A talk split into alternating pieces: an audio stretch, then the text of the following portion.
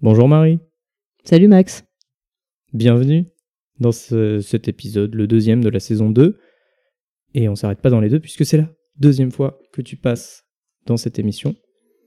Et euh, c'est pas du tout parce que j'étais à la bourre sur les invités, c'est vraiment que ça m'intéresse d'entendre les gens une deuxième fois sur un- une autre lecture Je le prends très mal. Je suis le deuxième choix du coup. Saison Eh 2, ben voilà. épisode 2, deuxième choix. c'est ça. sous Toujours la deuxième deux. place. Est-ce que tu veux bien nous donner le titre du livre dont tu vas nous parler Oui, absolument. J'ai choisi de parler euh, du livre qui s'appelle Les yeux bleus, cheveux noirs de Marguerite Duras. Ce Je peux le redire avec une voix un peu plus téléphone rose? Vas-y. Je vais parler de Les yeux bleus, cheveux noirs de Marguerite Duras. C'est bon, j'ai fini le show. Sur la quatrième de couverture de l'édition originale, il n'y a rien. Sur celle en poche des éditions de minuit, il y a une lettre qu'avait adressée Marguerite Duras à la presse. Mais le site des éditions de minuit résume le livre ainsi. Une jeune femme au corps long et souple, un homme élégant, grand lui aussi. Ils se rencontrent ce soir-là dans un café de la station balnéaire. Il est désespéré à cause de quelqu'un qu'il a vu par hasard le jour même, qui était celui qu'il attendait depuis toujours et qu'il voulait revoir coûte que coûte. Un jeune étranger aux yeux bleus, cheveux noirs. Quelle coïncidence, dit-elle. Il demande à la jeune femme de venir dormir à son côté, dans une chambre nue qu'il habite face à la mer, et la paiera. Elle accepte. S'ouvre alors une aventure intense et déchirante qui va les conduire l'un et l'autre au bord de la folie et de la mort. Ça, c'est pour le résumé officiel, mais pour toi, de quoi ça parle? Je suis d'accord avec le résumé officiel. Euh, je, crois juste que j'aurais rajouté que oui, alors c'est une rencontre qui en fait se fonde sur les vestiges d'une autre rencontre qui n'a pas vraiment eu lieu. Et, je, et dans mon souvenir, le, personnage féminin aussi est en train de se remettre d'une rupture. Alors, soit d'une rupture, soit aussi d'une rencontre qui n'a pas eu lieu. Mais en tout cas, ils se retrouvent tous les deux et ils partagent euh, le même désespoir. Et je pense que c'est aussi de là que, que démarre cette espèce de d'histoire amoureuse euh, dangereuse et, abyssale en fait. Est-ce que tu as des souvenirs de lecture, euh, des souvenirs des moments de lecture? Eh ben oui, parce que justement, en fait, je crois j'ai lu ce livre deux fois. Et la première fois que je l'ai lu, c'était pendant le premier confinement. Donc j'étais chez mes parents à Toulouse. euh, et je l'ai beaucoup, beaucoup lu pendant le premier confinement. Et c'était le moment où je me disais que j'allais aussi pouvoir m'attaquer à des œuvres euh, un peu exigeantes que j'avais euh, laissé tomber euh, depuis la fin de mes études. Enfin, je lisais moins de trucs un peu classiques. Enfin voilà, Duras, c'est un grand nom, mais je- ça fait longtemps que j'avais pas relu en fait un livre de Duras. Et donc, en fait, je me souviens que c'était un moment, bah, forcément, confinement, Covid, euh, très vide dans ma vie. euh, socialement, en fait. Enfin, parce que voilà, je voyais plus que ma famille. Et j'avais accepté ça, enfin, c'était cool. Mais, mais c'est vrai que j'ai un souvenir. euh, Le, côté un peu. Bah, c'est vertigineux et abyssal de l'œuvre, c'est vachement bien inscrit dans ce moment où moi, pour le coup, il se passait un peu rien.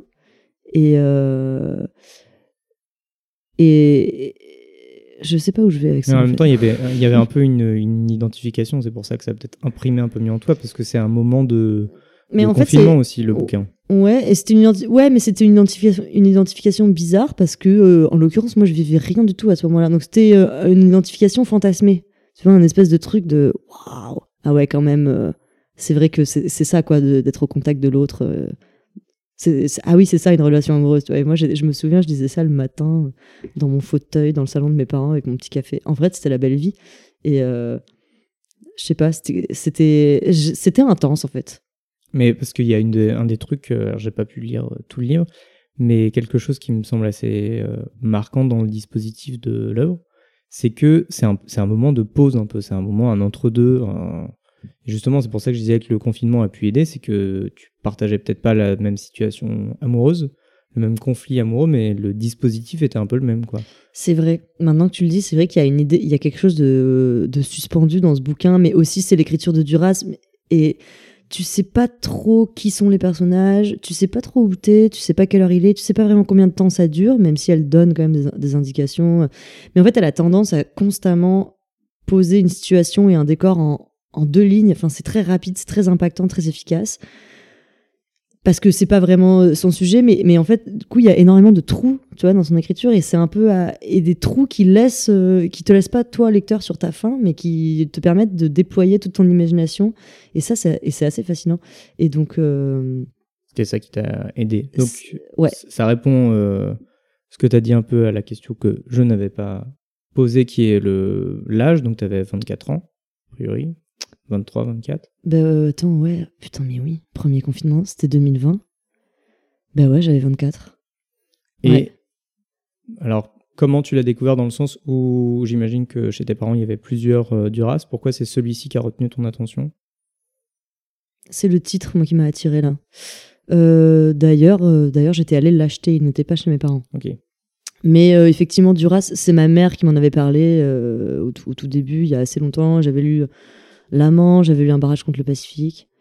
Et. euh, mais j'avais. euh, Enfin, j'a- j'avais beaucoup aimé, mais j'avais quand même un rapport un peu. Enfin, je me souviens euh, que c'était un effort quand même de lire Duras, quoi. Et là, j'avais envie de cet effort-là, parce que aussi période de confinement, et du coup, en fait, tu te fais un peu chier. Et voilà, c'était mon petit défi. mon petit défi Covid. Mais, et là, ça, et ça m'a vraiment rien coûté de lire ça au final. C'était, ça m'a vraiment happé. Euh, donc je suis allée l'acheter et je cherchais un Duras. Je savais pas que j'allais chercher celui-là. Tu vois. Et le titre m'a vraiment. euh, mais et je reviens sur ce truc de, de mots simples et juste disposés de telle manière que ça t'interpelle. Mais tu vois, enfin, les yeux bleus, cheveux noirs. Le, enfin, c'est pas les yeux bleus et les cheveux noirs. Et je- ça, enfin, ça fonctionne grave. Et en Donc, même temps, euh, c'est enfin, c'est très littéraire au sens de la création. Et en même temps, ça fait un peu écho à ce qui est dans le bouquin, le côté un peu scénario. Parce que, Oui. euh, tu sais, intérieur nuit, enfin, C'est vrai, oui, c'est vrai que le- il est très, oui, d'ailleurs, ce livre est très écrit comme ça. En fait, mais c'est le côté aussi lacunaire qu'on peut, qu'il y a dans un scénario, en fait. Euh, de oui, il dit, elle parle. C'est assez pauvre, en fait, en termes de description et même de caractérisation. Mais je trouve que de d'écrire en disant juste les yeux bleus, cheveux noirs, il y a tout un ah bah personnage qui apparaît, quoi. Donc, je suis assez fascinée par cette efficacité en peu de mots.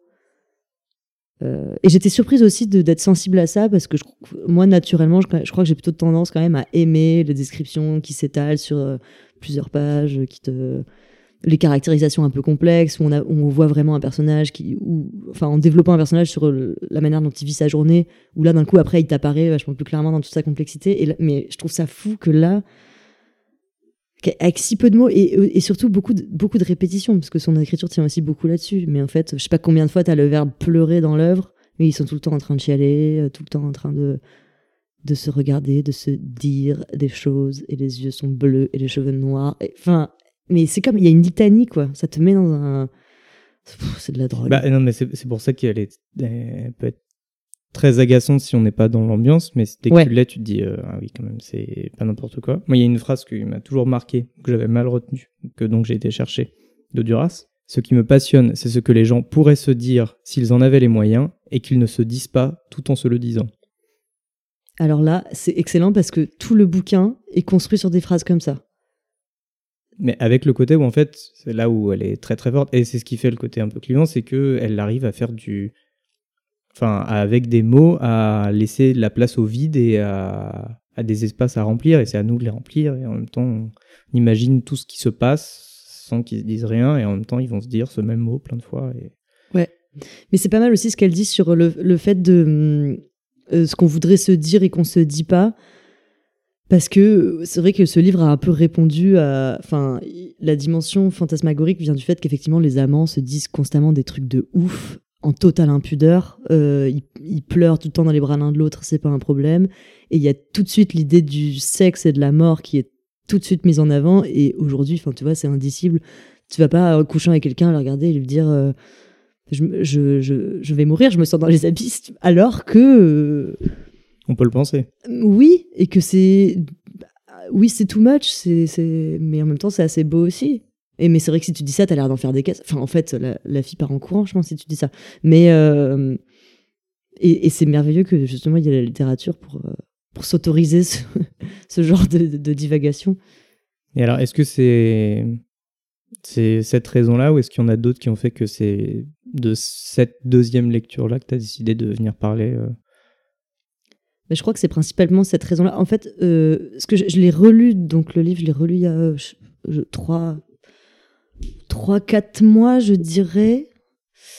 Et euh, j'étais, euh, j'étais cette fois, oui, effectivement, assez focus sur la dimension euh, sexuelle, parce qu'en fait, c'est un livre qui est très sexuel. Il y a beaucoup de descriptions de scènes de cul, parfois très explicites, parfois pas du tout, et où après, t'es en mode Ah oui, je crois qu'ils viennent de faire l'amour, mais je ne suis pas sûre. et que j'étais contente aujourd'hui. Et là, c'est un peu bizarre, ça va presque aller un peu à contre-courant de ce qu'on peut entendre dans le, discours des médias ou je sais pas. Mais en fait, je trouve que euh, l'idée que le sexe, ça puisse être dangereux, euh, c'est un truc qui me plaît et qui est dangereux au sens, enfin, c'est dangereux pour toi, pour, personnellement, parce que c'est quand même un truc où, enfin, t'es au bord du vide constamment. Ça engage. Ouais, ça engage. Et le fait que, alors qu'aujourd'hui, bon, t'as quand même un peu tendance à être là, ouais, sexe positif, ouais, le sexe c'est trop fun, faut qu'on s'amuse dans le sexe, faut que machin. Je trouvais ça chouette que sur un bouquin, enfin, qu'à un moment, on, puisse se dire, ouais, attendez, quand même, enfin, quand même, hmm. tu vois. Surtout avec quelqu'un que t'aimes, que il y a parfois ça, on peut s'autoriser cette intensité-là. Enfin.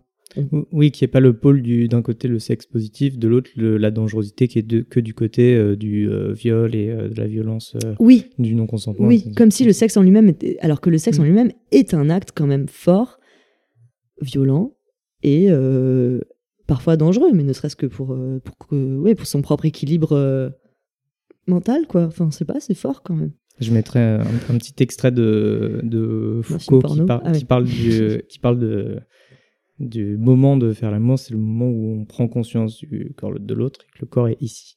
Peut-être faudrait-il dire aussi que faire l'amour, c'est sentir son corps se refermer sur soi, c'est enfin exister hors de toute utopie, avec toute sa densité, entre les mains de l'autre, sous les doigts de l'autre qui vous parcourt, toutes les parts invisibles de votre corps se mettent à exister. Contre les lèvres de l'autre, les vôtres deviennent sensibles. Devant ses yeux mi-clos, votre visage acquiert une certitude. Il y a un regard, enfin, pour voir vos paupières fermées. L'amour, lui aussi, comme le miroir et comme la mort, il apaise l'utopie de votre corps, il la fait taire, il la calme, il l'enferme comme dans une boîte, il la clôt et il la scelle. C'est pourquoi il est si proche parent de l'illusion du miroir et de la menace de la mort. Et si malgré ces deux figures périlleuses qui l'entourent, on aime tant faire l'amour, c'est parce que dans l'amour, le corps est ici. Et je trouve que ce livre rend assez bien, euh, assez bien ça. Sans aucune, sans aucune limite, euh, et parfois, bien sûr, c'est too much. Et donc c'est cette dimension-là qui reste après l'écrémage des deux lectures. Ouais, c'est euh, vraiment ça qui reste très fort. Et donc ça, oui, ça crée forcément quelque chose de plus, de plus intime dans le rapport même euh, à la lecture et à l'œuvre. Et en même temps, je pense que, enfin, on, en reparlera, mais j'imagine que Duras, c'est pas, pas trop le genre de lecture qui se partage avec tout le monde non plus, parce qu'on prend le risque que les gens ne comprennent pas et que euh, ils, ils disent que c'est incompréhensible et Bien il sûr. Il n'aurait pas complètement tort. Il, n'aurait pas tort parce que d'une certaine manière, c'est assez incompréhensible. Euh, en effet, moi, c'est un livre qui m'est très cher et que je, euh, que je, que je pourrais avoir envie d'offrir, mais que je n'offrirai pas à n'importe qui. D'ailleurs, je ne l'ai pas offert à n'importe qui. Et euh, mais aussi parce que je pense que c'est important de le lire dans un. Enfin, à mon avis, il y a des moments pour lire les yeux bleus, cheveux noirs, tu vois peut-être que le moment du vide sentimental, du Covid, où je sais pas, tu lis ça sur une plage, l'été tout seul, peut être un bon moment, de la même manière que euh, d'être dans une histoire euh, un peu folle et passionnelle est également un bon moment parce que t'as as un cerveau qui est un peu. Tu n'as pas, pas le même rapport au monde. Et c'est des états qui sont très courts. Hein, enfin, je pense qu'au bout d'un mois, c'est terminé. Tu passes dans une autre phase de la relation. Enfin, ou du oui, bah c'est ça qui est assez, euh, assez fort dans ce bouquin et dans plein d'autres de Duras, c'est qu'elle elle arrive à capter un moment de crispation intense, de frustration, et, qu'elle et dans lequel toute personne normalement constituée a donc déjà rencontré la folie et donc peut s'identifier à ce truc-là. Mm, mm. Toujours ce moment où on s'est dit, mais est-ce que, est que je suis seul à penser ça? Et heureusement, Duras est là pour me dire, non, vous êtes ça va. absolument tous fous, et c'est très bien comme ça. on va bientôt arriver à, à l'extrait. Ouais. que tu as, choisi. Mais oui, mais après on continue à parler. Est-ce que euh, tu peux nous le présenter justement cet extrait-là? Alors euh, j'imagine bien que ce Oui. sera pas euh, à quel moment dans l'histoire et tout. parce que Non, parce que c'est pas très linéaire. Enfin, il n'y a pas vraiment d'histoire, vous l'aurez compris. Ça n'empêche que c'est un chef-d'œuvre. Alors, l'extrait, pour être tout à fait honnête, j'ai mis pas mal de temps à le choisir parce que c'est vrai que c'est quand même un livre où tout se ressemble. Et ça fait aussi partie. Enfin, c'est aussi pour ça que c'est fort. Mais en fait, c'est des, nuits, des journées qui se succèdent. Tu sais plus quelle heure il est. Ça baisse, ça pleure, ça baisse, ça se confie, ça a peur de mourir, ça devient fou. Enfin, bon, c'est un espèce de flux continu, donc tout, tout se ressemble beaucoup. euh, mais ce, cet extrait-là en particulier, euh, bah, je crois que c'est justement l'idée que la, la violence et la dangerosité du sexe ressortaient particulièrement à ce moment-là. Euh, et il y avait aussi en, il y a aussi en sous-texte, enfin c'est pas en sous-texte, mais il y a aussi l'idée que les deux personnages en fait ont, sont- enfin se sont rencontrés sur les vestiges de ces deux précédentes relations ou par relation, enfin bref, de ces deux précédents, euh, de ces deux précédentes amours. Et euh, ça ressort un peu, enfin dans le sens où tu, bah oui, tu peux jouir ou faire comme si tu jouissais pas, parce qu'en fait, t'avais aussi pensé à l'autre, mais tout s'entremêle parce que l'autre, c'est aussi la, enfin la personne, c'est aussi la réactualisation de celle que t'as perdue. Enfin bon, et c'est assez bien rendu dans cet extrait, je trouve. Elle a détourné son visage, elle l'a recouvert de la soie noire. Il la regarde faire. Il dit Vous avez menti sur la jouissance avec cet homme. Elle ne répond pas, elle a menti. Il crie, il demande comment était cette jouissance avec cet homme. Elle sort du sommeil, mais elle reste les yeux fermés. Elle répète À en perdre la vie. Il ne bouge plus. Sa respiration s'arrête. Il a fermé les yeux pour mourir. Elle le regarde, elle pleure, elle dit C'était une jouissance suffocante. La respiration revient. Il ne dit rien toujours. Elle dit Comme avec toi. Il pleure des sanglots. Il sort sa jouissance de lui-même. Sur sa demande, elle le regarde faire. Il appelle un homme, il lui dit de venir, de venir près de lui en ce moment même où il va jouir à la seule idée de ses yeux. Comme lui, elle appelle cet homme, elle lui dit de venir, elle se tient dans la direction de son visage à lui, très près de sa bouche, de ses yeux, déjà dans le souffle de ses cris, de ses appels, mais sans le toucher du tout, comme si à le faire, elle eût risqué de le tuer. Une nuit, il découvre qu'elle regarde à travers la soie noire, qu'elle regarde avec les yeux fermés, que sans regard, elle regarde. Il la réveille, il lui dit qu'il a peur de ses yeux. Elle dit que c'est de la soie noire qu'il a peur, pas de ses yeux, et qu'au-delà, il a peur d'autre chose encore, de tout, peut-être de ça. Elle se détourne de lui, elle se tourne vers le mur de la mer. C'est comme ce bruit à travers la pierre, on dit que c'est celui de la mer alors que c'est le bruit de notre sang. Elle dit Quelquefois, en effet, je vous regarde à travers l'écharpe noire, mais ce n'est pas ça dont vous parlez. Ce que vous voulez dire, je crois, c'est que vous ne savez pas quand je le fais parce que mon visage est devenu une chose incertaine entre la soie et la mort. Vous commencez à le connaître, et il a commencé à se perdre dans vos yeux. Elle dit Ce n'est pas quand j'ai les yeux ouverts dans la direction de votre visage que je vous vois, comme vous avez peur que je le fasse, c'est quand je dors. Elle rit, elle l'embrasse et elle rit. Il dit Ce n'est pas lui que vous voyez la nuit dans vos rêves. Le rire cesse. Elle le regarde comme si elle l'avait encore oublié. Elle dit C'est vrai, ce n'est pas encore lui. Ce n'est encore personne de précis. C'est long à revenir dans les rêves les choses importantes. Elle lui demande pour ses nuits à lui ce qu'il en est. Il dit que c'est toujours pareil, qu'il brasse la terre entière à la recherche de cet amant. Mais comme pour elle, la nuit, il n'apparaît pas encore. Elle lui demande si elle a commencé à oublier. Elle dit Peut-être les traits du visage, mais ni les yeux, ni la voix, ni le corps. Et lui, commence-t-il à oublier? Non. Il dit Il s'agit d'une image fixe qui restera là jusqu'à votre départ.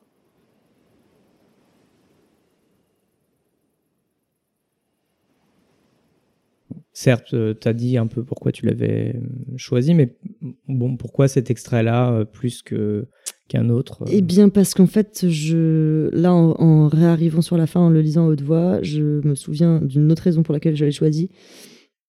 C'est cette idée de l'oubli que j'avais un peu de mal à démêler euh, et que je trouvais intéressant aussi de relier à, que parfois dans le sexe, c'est des moments tellement forts et tellement qui te semblent tellement importants où tu es totalement là en présence avec ton corps et celui de l'autre que tu as l'impression que tu, tu vas jamais oublier. Et pourtant, c'est les choses qu'on oublie le plus aisément, en fait. C'est très difficile de se rappeler précisément euh, tous les moments de sexe avec. euh, Enfin, Mais même quelques-uns, je trouve. Enfin, même quelques-uns, en fait. Et d'ailleurs, souvent, tu, oui, tu, c'est très, enfin, c'est très diffus le souvenir que tu as de ça.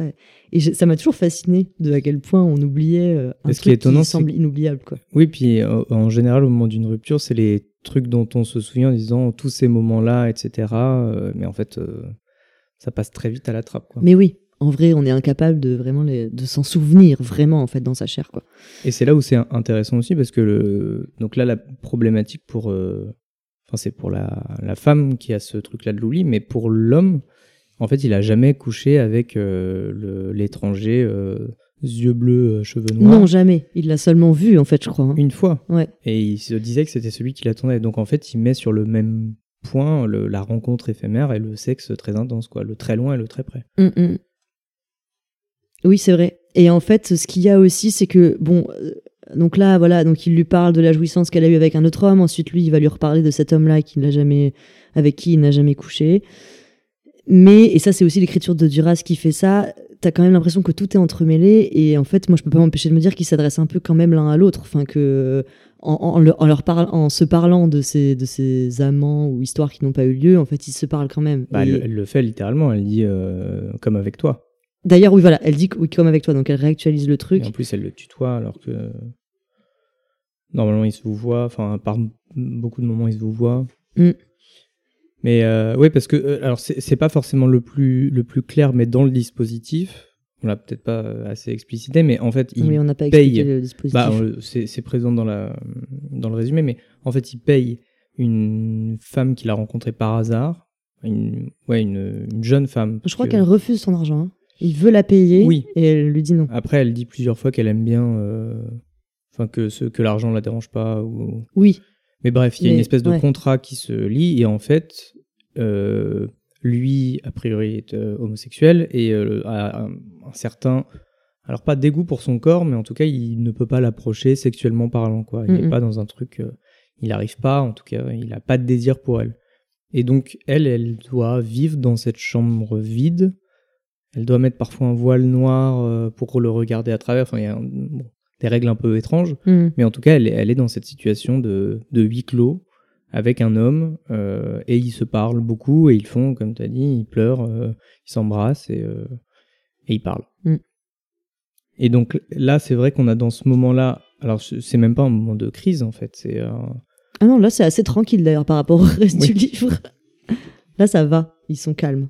Mais pour, donc pour tous ceux qui ne connaîtraient pas là on voit alors dans cette partie-là d'écriture, c'est pas tellement présent dans l'amant, mais dans le vice-consul, il y a ces trucs-là avec euh, euh, elle parle, il pleure, euh, il l'écoute, il dit que, qui est en plus dans le dispositif avec ce truc-là de euh, plusieurs fois on nous dit c'est un acteur qui lit ce texte-là, qui Mm. comme s'il cherchait à l'adapter en permanence.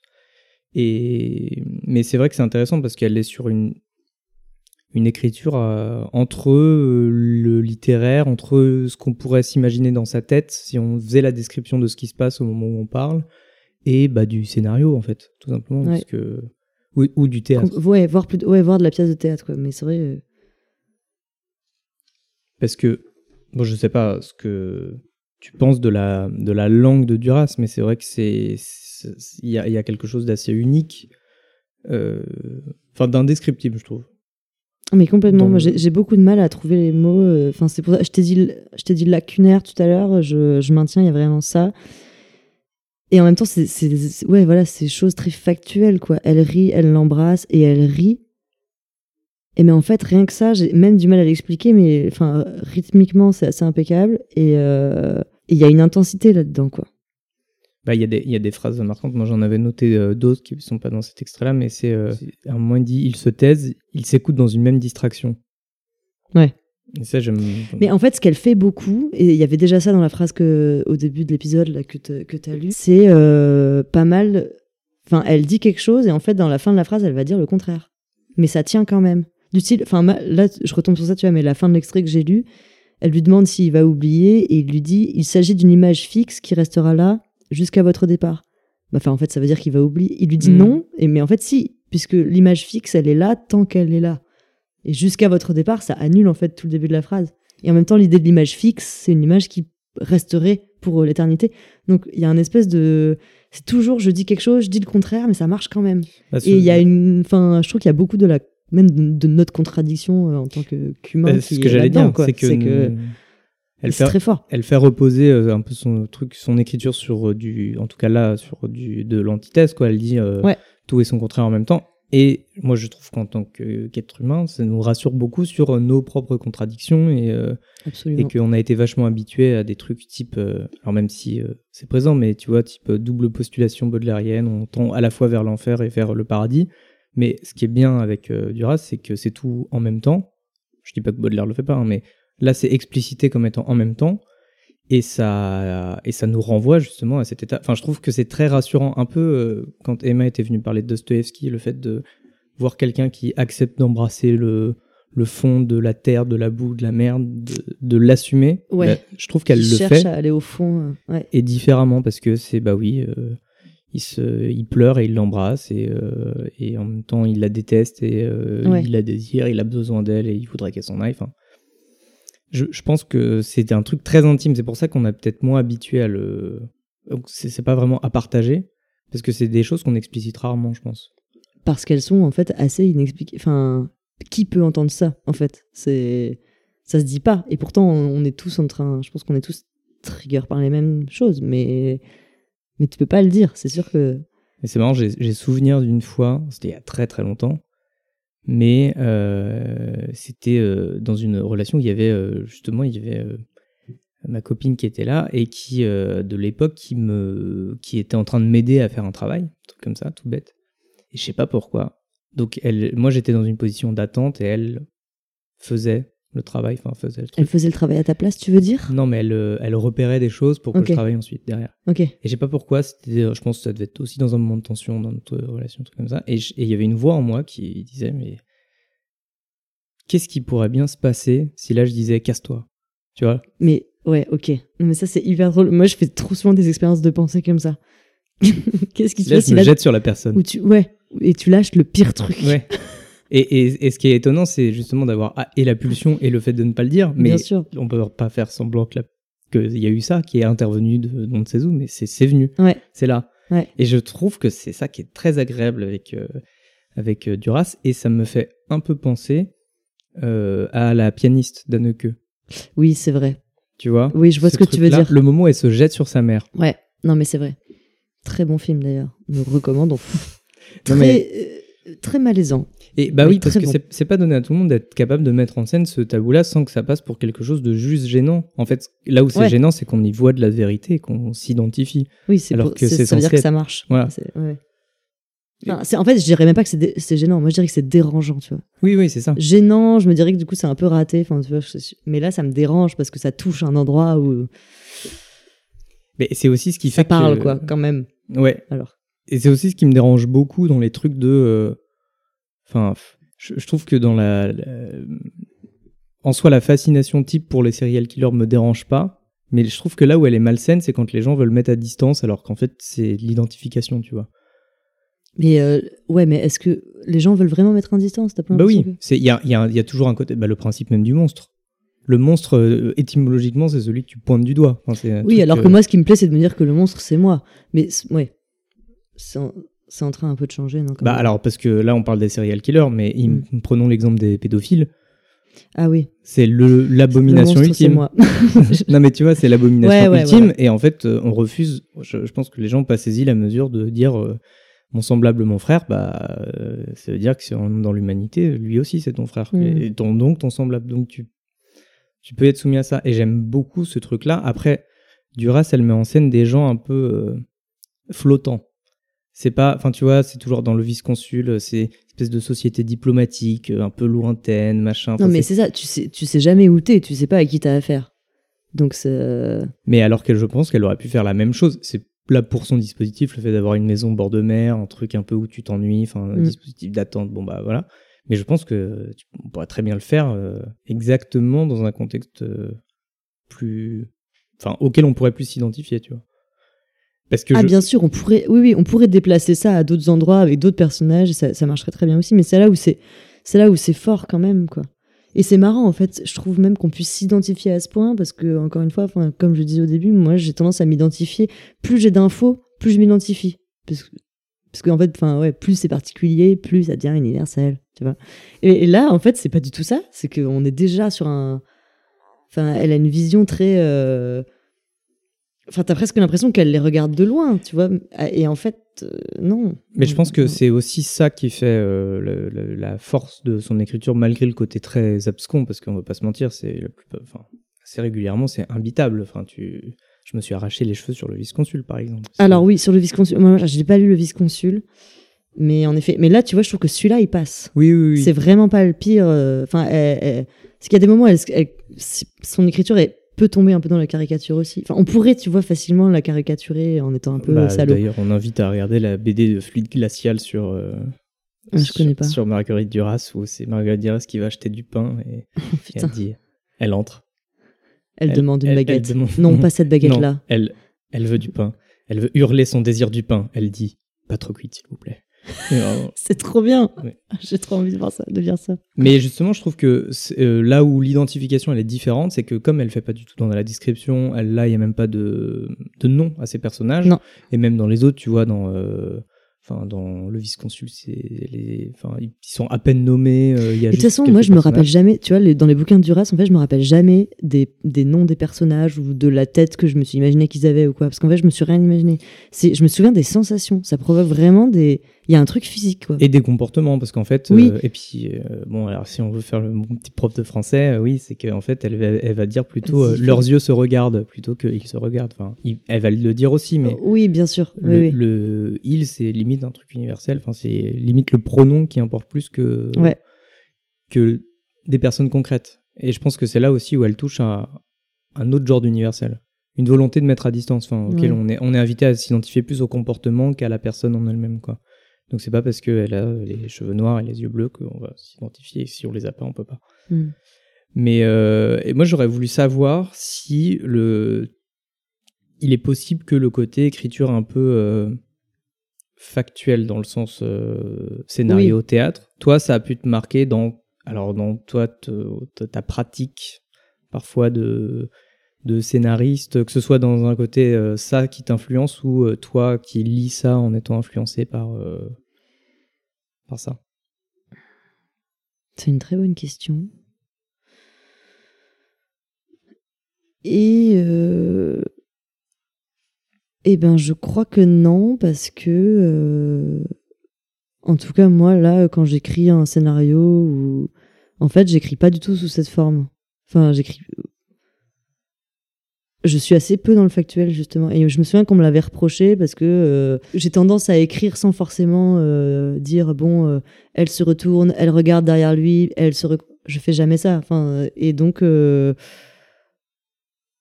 et donc ça manque justement de, de mise en scène dans l'écriture, ce qui peut poser problème au moment de de, réalisation. Enfin, en fait, c'est que juste ça te rajoute du travail derrière de devoir dire ok bon cette scène comment on la transforme concrètement?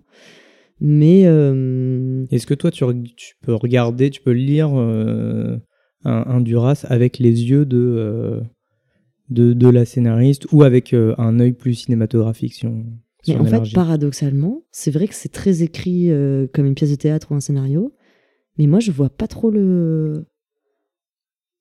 Enfin, c'est une question intéressante, tu vois. Je pense que si je voulais m'y coller, par exemple, ce serait un travail trop, ch- trop chouette et passionnant d'essayer de mettre ça en scène. Mais je sais que moi, les deux fois où j'ai lu ce livre, j'ai pas vu de. Enfin, j'avais un film continu dans ma tête, mais je. J'ai pas, j'ai pas eu d'images fortes, j'ai eu des sensations. J'ai eu très peu d'images en fait. Et c'est aussi pour ça que je dis que ce qui me reste à chaque fois des livres de Duras, c'est. Je me, je me suis rien figuré parce que c'est trop vague, c'est trop lacunaire, mais je, sou- je me souviens avoir ressenti des choses très très fortes. Donc, ouais, j'aurais du mal à le mettre en image pour Parce que ce, ce type de narration, si on devait le mettre en lien avec quelque chose de plus populaire et plus récent, bah c'est bref. Il se regarde, il Ah ouais, se regarde, j'ai elle le j'ai regarde, pas assez regardé bref, mais oui, c'est vrai que c'est très. Ouais, Enfin, c'est Ouais. ce truc très factuel avec des choses. Mm. Enfin, les choses qu'on dit sont les choses qui se produisent. qui se produisent. Mais on les dit aussi en même temps, c'est comme ça que ça marche peut-être aussi. Et à l'inverse, est-ce que, euh, est-ce que, enfin justement, est-ce que cette sensation-là, plus que l'écriture, etc., c'est quelque chose qui peut habiter toi ta manière d'écrire ou de Enfin, d'écrire de, des scénarios ou de t'imaginer des scènes Est-ce que ça. Ben oui, je pense, parce que ce qui est quand même euh, très. euh, Enfin, pour le coup, ce qui est très cinématographique là-dedans, c'est ouais, c'est les sensations que t'en retires et c'est ça que il faudrait essayer de, de rendre à l'image, quoi. Mais, mais j'avoue que ouais, j'a- j'aurais du mal à y, à y arriver. Enfin, je sais pas trop. Parce que Duras, c'est aussi du cinéma? C'est aussi du cinéma très chiant d'ailleurs. Et donc, t'as pas, pas retrouvé, justement, c'est intéressant, t'as pas retrouvé dans le cinéma de Duras ce que t'as pu retrouver, ce que Ben, t'acceptais si. dans l'écriture. si, mais je l'ai pas accepté à l'image. Tu vois, c'est bien sûr. euh, c'est clairement, c'est, oui, c'est clair. India Song, c'est clairement du Duras. euh, se- on est dedans, quoi, en plein. Mais, mais, mais je me suis dit, putain, sur ce, ce, média, ce médium-là, ça marche vachement moins bien. Ça devient chiant, en fait. Bah, c'est, c'est- moi, c'est ce qui m'intéresse. euh. Parce que tu me fous les images sous le nez, donc je perds les sensations. Enfin, Alors, c'est- c'est pour ça que je trouve que la li- littérature garde quand même un truc un peu spécial par Mais rapport oui. à Dezart, c'est que c'est celui qui est le plus individuel. Et que, justement, quand c'est de, la- de l'écriture de l'intime, eh ben, là, on est en plein dedans. Parce que euh, tu, c'est toi, le livre, éventuellement Duras qui est derrière euh, en embuscade, mais c'est une, une relation qui est, enfin, entre deux choses, quoi. Mm. Alors qu'au cinéma, bah, déjà, on t'impose plus les images, même si t'as le temps de penser à d'autres trucs. hein. Quand tu vois les films de Duras, tu... Oh bah oui, moi j'avais fait ma petite sieste. Voilà, tu peux divaguer, mais c'est vrai que et puis en plus c'est une expérience collective quoi. Enfin c'est on- on- tout le monde voit la même chose euh, alors Mm. qu'on a l'impression en lisant que bah non ça nous est forcément propre puisque c'est quelque chose qu'on ne partage pas avec les autres. Bah oui. Ces sentiments Ouais, ouais. euh, contradictoires et horribles mais Mm. qui ne sont pas contradictoires en nous puisque nous sommes une seule personne. Mais en fait, juste dernier truc pour revenir sur les. Parce que tu, m- ouais, tu me parles de l'écriture scénaristique et tout, mais je trouve que ce qui est très fort aussi en fait chez Duras, c'est qu'elle va t'écrire un truc qui ressemble à un scénario ou à une pièce de théâtre, mais c'est quand même un roman et c'est quand même aux éditions de minuit. Donc tu vois, ça, ça, ça marche et je pense que ce qui est intéressant aussi, c'est d'essayer d'aller contre euh, les techniques d'écriture propres à chaque art, parce qu'en fait, enfin, tout ce. Après oui c'est vrai que c'est pour ça qu'on les avait classés dans le nouveau roman parce qu'ils avaient complètement déconstruit. la Voilà, elle avait aussi traditionnelle, euh, Bien sûr, mais, mais c'est pour ça qu'en fait, du coup, tout de suite, quand tu transposes ça au cinéma, bah, c'est moins dingue, parce qu'en fait, euh, c'est une écriture qui est adaptée au cinéma. Donc, euh, d'une certaine manière, bon, bah oui, euh, ça fait un... Bon, après, je, je suis un peu mauvaise langue. Bon, moi, je, je l'ai trouvé vraiment ça chiant, India Song, mais, mais je reconnais que c'est un film intéressant, tu vois. Mais, euh, mais voilà, par contre, aller faire de la littérature au cinéma, et là, je rebondis, mais parce qu'il y a un film qui est sorti il y a pas longtemps qui s'appelle Vous ne désirez que moi, qui a, je crois, été réalisé par Claire Simon, avec Emmanuel Devos et. euh, ah, comment il s'appelle Swan Arlo. Et, euh, et c'est des entretiens avec donc Yann Andrea, qui était cet ami homosexuel de Marguerite Duras, qui vraisemblablement pourrait Bah, le- être le personnage de ce roman, bah, le livre est de 86 donc et euh, qui en plus lui est dédicacé. voilà. Il est, au début du livre, il est écrit à Yann Andrea. Euh, et là, ce film, il est, il est incroyable parce qu'en fait, c'est juste des discussions euh, inspirées donc des entretiens de, de- donc de Yann Andrea avec Marguerite Duras. Et c'est, euh, il y a presque, il y a très peu de choses cinématographiques. Enfin, en tout cas, la caméra est au service de l'écriture et du texte, et c'est magnifique. Enfin, du coup, ça devient un grand film de cinéma. Mais parce qu'en fait, c'est, c'est des codes. euh, Enfin, c'est de la littérature là où tu l'attends pas. Et du coup, ça te transporte. Bah, c'est aussi pour ça qu'il y y a autant de recueils d'entretiens qui sont publiés de Duras, que elle-même, quand elle parle, bon, elle se laisse beaucoup aller à sa pensée. Ce que je te disais tout à l'heure, c'est que c'est toujours très drôle d'écouter un entretien avec Duras. Elle fait que de couper la parole parce qu'elle repense à un truc qu'elle avait dit il y a cinq minutes. J'adore les elle. J'adore les gens qui ont une pensée comme ça en arborescence et qui, qui parlent super vite et qui reprennent des trucs. et qui- Ah, mais surtout, elle va à son rythme. hein. C'est que c'est à la personne en face qui doit de s'adapter. et Ouais. tout. Mais elle était, elle était complètement tarée. C'est un, donc, tyran. J'invite tout le monde à aller regarder l'entretien euh, Duras Godard qui est incroyable. Mais, euh, mais justement, elle a ce truc-là et où il y a euh, bah, le, la phrase que je t'ai dit tout à l'heure sur euh, ce qui me passionne, c'est ce que les gens pourraient se dire, etc. Bah, ça, ça vient d'un entretien. Enfin, donc, elle avait, euh, elle, a, elle a aussi, en parlant, cette capacité à, à donner ça et, à, et en plus, bon, elle avait une voix particulière et tout. Donc, c'est- assez fascinant d'avoir. euh, bon, elle a peut-être moins. Enfin, c'est peut-être moins unanime l'amour qu'on peut avoir euh, pour le cinéma de Duras que pour les bouquins, mais en tout cas, Mm. elle, a, elle a vraiment exploré euh, beaucoup de choses et je pense que c'est aussi ça qui la rend intéressante comme euh, une artiste du XXe siècle. quoi. C'est qu'elle a essayé tous les moyens d'expression et avec euh, plus ou moins de réussite, mais en tout cas, elle les a tous faits. Quoi. Et, Oui, tout à fait. Ça, ça. Après, bon, euh, unanime, unanime, il y a quand même beaucoup. Enfin, elle divise quand même Duras. hein. Il y a, même en littérature, t'as quand même beaucoup de gens qui lui chient dessus. Moi, je trouve. Je pense que quelqu'un qui aime profondément la littérature dans tout ce qu'elle permet, Oui, il ne peut pas complètement. euh, moi je la- je la mets dans les trois, euh, trois plus grandes du, Du du 20e. siècle, je pense. Mm. Je, Ah oui, ouais, je suis je la mets même devant euh, Aragon, qui aura toujours mon amour le plus profond. C'est Mais, pas vrai. mais non, mais parce que justement, elle a, elle a ce côté-là, elle a, elle a compris quelque chose de la vie de Mm. manière évidente et limpide, si tu veux. Mm. Enfin, c'est- que les mêmes révélations que tu peux avoir avec un Proust ou un, ou Ouais. un Céline, bah, Duras me l'offre aussi. Quoi. Mm, mm. On va quand même doucement arriver vers la fin Oui. de cet épisode. Est-ce qu'il y a quelque chose que tu n'aurais pas pu dire et que tu voudrais ajouter? Ah oui, je rajoute quelque chose, mais en fait, je l'ai un peu déjà dit. Mais donc, euh, je vais dire le tourner différemment. Elle dit, elle parle, elle, dit, qu'elle va dire. Elle s'approche du micro. Elle le pense, elle ne le dit pas. Elle, ne dit. sait pas si elle va le dire. Euh, non, c'est que donc, comme on n'est pas dans une caractérisation des personnages, comme on ne sait pas vraiment qui est qui, en fait, ça permet aussi euh, des, hum, des êtres qui se, qui se confondent. Donc, à la fois parce que dans le sexe et dans la relation qu'ils ont, mais aussi parce que toi, en tant que lecteur, euh, tu. Ben en fait, parfois, tu perds un peu le fil et c'est pas très grave, quoi. Et tu sais plus qui parle et qui fait ça, mais en fait, c'est les mêmes et c'est c'est assez beau, en fait, comme. je trouve, comme.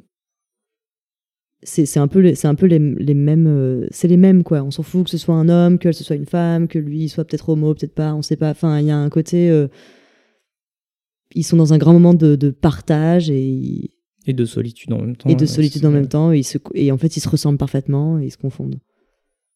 Et c'est un peu le, le grand fantasme. Enfin, je sais pas, moi j'aspire toujours à des trucs comme ça en rencontrant quelqu'un ou dans une relation. Ce qui est débile, hein, parce que c'est vraiment, enfin, à la fin, on a tous envie de. Bah, non, mais c'est un peu le truc de, de nous euh, avec euh, nous-mêmes, on voudrait résoudre toutes nos contradictions pour n'être. euh, Enfin, on est deux et Ouais, on n'est qu'un seul, et, euh, et c'est ce qu'on veut faire quand on est dans une relation. On est deux, et euh, Voilà. le seul moment où on peut à peu près s'en approcher, c'est dans le sexe, Ouais. pour n'être qu'un seul. On arrive donc sur les dernières questions. Mm. Quelles seraient les deux couleurs que tu associerais à cette lecture C'est très tentant de dire bleu et noir, mais bon, je vais vraiment pas le dire parce que. Mais ce serait, mais ce serait justifié. Hein, euh, Sachant qu'en plus, la couverture des éditions de minuit, le titre est en bleu Voilà. et noir. et euh, la photo en noir. Je vais pas dire ça parce que c'est facile, mais en même temps, c'est clairement les couleurs qui correspondent le mieux. Donc, je te laisserai choisir au niveau de la DA. Mais euh, pour revenir sur cette histoire de sensation, moi, j'ai vraiment. Ce livre, il m'est passé dessus comme un espèce de, de, de torrent de boue, quoi. Donc, en fait, je vais vraiment un truc. euh, du, du magma de boue, là. Un, un truc qui te purifie en même temps, qui te se coince sous tes ongles, là, et qui te, te- qui te crade, qui te recouvre, où t'es englué, et en même temps, c'est. Ça fait un bien fou.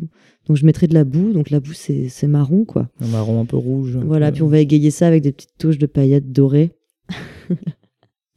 non, mais en fait, de l'or, euh, mais de l'or liquide, fondu, qui serait une couleur, c'est pas une matière, tu vois, je vais pas te la faire en 3D. Eh ben, or, couleur or, merde, fais un mais parce qu'il y, y a aussi un grand, une grande importance donnée à la lumière dans le bouquin, parce qu'elle Mais- doit dormir dans un certain axe qui est Absolument. Et puis le soleil, et puis se lève et se couche. Et bon, je, ouais, je me ferais bien couler de l'or, euh, de l'or euh, à l'état liquide dans ce magma marron. Question, mais je pense que tu as déjà répondu à qui est-ce que tu conseillerais cette euh, lecture ou euh, je sais pas, ça peut être une question d'âge, ça peut être une question de personne, de moment de la vie.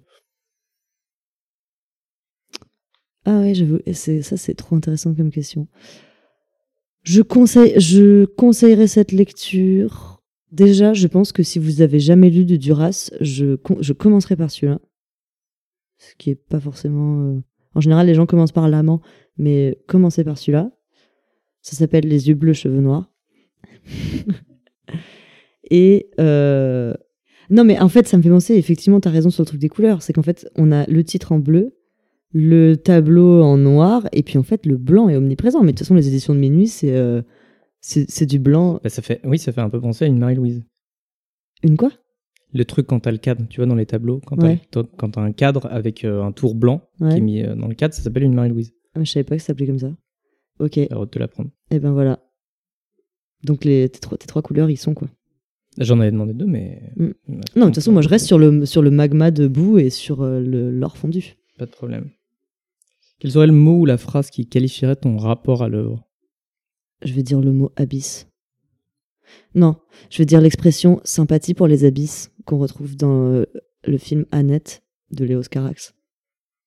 Où il y a cette idée, chère aussi à Dostoevsky, tu parlais d'Emma tout à l'heure et des carnets du sous-sol, euh, d'aller au fond, d'aller dans les abysses, de jeter ses yeux dans les abysses. Ou de lever les yeux de ton livre, ça marche aussi. Magnifique. Eh bien, on arrive à la toute fin. Est-ce que tu as une lecture du moment que tu voudrais nous partager? Bah, je tiens pas particulièrement à la partager, mais vu que c'est le jeu, euh, je m'y prête. En fait, euh, j'ai tr- euh, j'ai traversé une période un petit peu compliquée dernièrement, donc j'avais besoin. Je m'étais dit, il me faut un bouquin qui soit euh, une quête, euh, si possible, euh, dans un monde médiéval, si possible avec des dragons, tout ça. Donc tout le monde pense à Game of Thrones, mais je connais Game of Thrones par cœur, donc c'était pas ça. Mais j'ai donc je me suis lancée dans un truc qui s'appelle L'assassin royal, c'est des, des espèces de cycles à n'en plus finir, de gros pavés de 2000 pages, là. euh, Je crois que c'est écrit par une américaine, ça a dû sortir, ça, date des années 90, je crois. Et ça fait longtemps qu'on m'en parle, on me l'avait beaucoup conseillé. Je me suis lancée là-dedans. Et en fait, je recommande pas parce que là, je suis à la, quasiment à la fin du deuxième tome et je commence un peu à m'emmerder. C'est qu'en fait, euh, t'as une histoire qui est plus ou moins prenante, mais c'est quand même très pauvre au niveau de, de l'écriture. Et, et en fait, euh, ouais, il y a plein de moments où. Enfin, j'ai l'impression d'être snob en disant ça, mais il y a plein de moments où en fait je suis sortie de l'histoire parce que d'un coup il y a une expression qui qui va pas quoi. Enfin, Après, que c'est peut-être mal traduit. Ouais, c'est peut-être mal traduit. Mais quand même, enfin, je crois que c'est un énorme best-seller, c'est un truc très connu et tout. Enfin, je trouve, je sais pas. Je pense que c'est aussi possible que. Ça sent que c'est des bouquins où la- l'accent est mis sur, euh, sur le plus de détails possible qu'on va apporter au château, euh, aux habits, enfin, à, la- à poser un décor qui euh, est censé être au service d'une histoire qui, pour l'instant, n'a même pas encore vraiment démarré. Donc, en fait, je recommande pas tant, mais c'est vrai que pour le coup, ça te sort de la réalité, quoi. Par quelle musique tu veux que cet épisode se termine? Oh, j'ai le droit de choisir ma musique? Ouais. Ce qui est marrant, c'est que comme on a parlé de Duras pendant une heure, eh ben, ça sera un peu en lien. Ça sera un peu quoi Ça influence un peu ton choix. Bah oui, tu sais pourquoi? Parce qu'en plus, ça se passe sur une station balnéaire au bord de la mer. Et euh, il y a une chanson euh, que j'aime bien euh, d'un groupe qui s'appelle Gargantua. Et le titre de la chanson, je crois que c'est Lucifer. Entre parenthèses, je pense à toi. Et il arrête pas de répéter Je pense à toi au bord de la mer, un peu en bac. Et c'est trop cool. Et j'aime bien ce ce son, je l'écoute en ce moment. Et c'est un peu entraînant et tout. Donc je veux bien qu'on finisse par ça. Et bah super. Et je pense que tu pas de problème de droit, à mon avis. Ils sont pas très famous et tout. Et puis comme Et- nous non plus, voilà. Oui. eh bien, merci beaucoup, Marie. Merci à toi, Max. Au C'était un plaisir, comme d'habitude. Et à tout le monde, je dis au revoir et à dans deux semaines. À dans Bisous. deux semaines. Repasser ton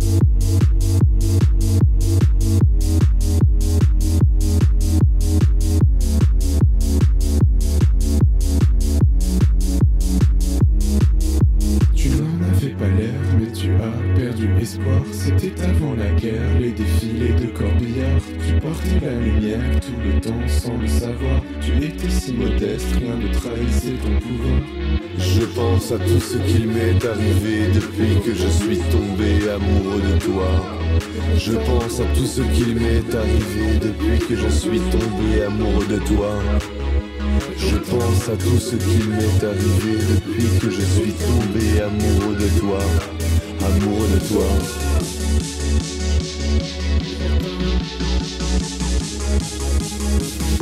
pense à tout ce qui m'est arrivé depuis que je suis tombé amoureux de toi.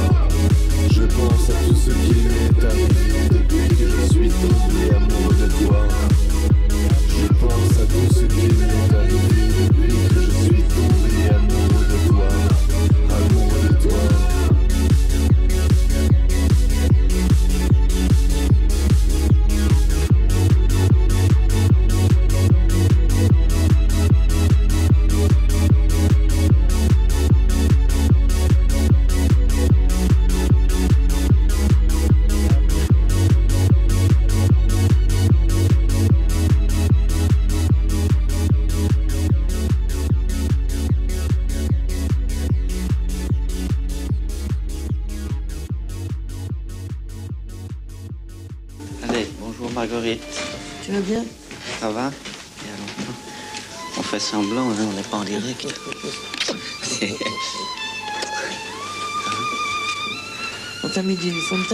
Ah, moi pas, non. hein.